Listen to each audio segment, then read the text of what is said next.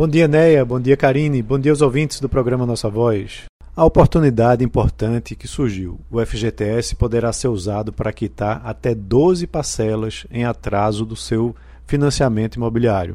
A mudança amplia de 3 para 12 parcelas em atraso que podem ser utilizados é, recursos do FGTS, permitindo a regularização de muitos financiamentos que foram impactados pela queda de renda das pessoas com a família, com a pandemia.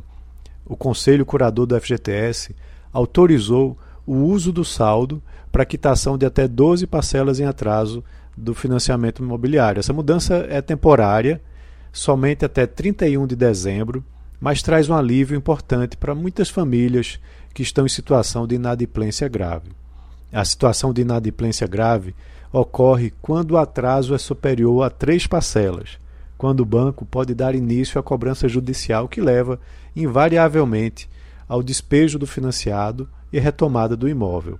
Cerca de 80 mil contratos se encontram nessa situação precária.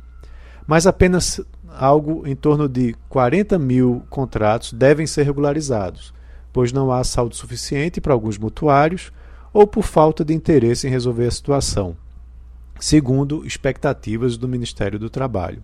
Hoje são mais de 5 milhões de contratos de financiamento imobiliário dos mutuários.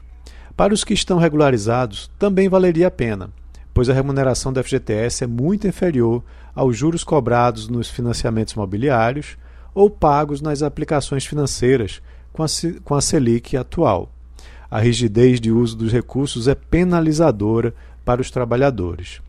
A remuneração do FGTS, para você ter uma ideia, é de TR mais 3%, que fica negativa quando se desconta a inflação do período ou se compara a, qualquer, a, a quaisquer outros investimentos considerados sem risco, como poupança e títulos do Tesouro. Ao longo do tempo, os recursos do FGTS perdem seu valor acentuadamente. Então é isso. Um abraço a todos e até a próxima.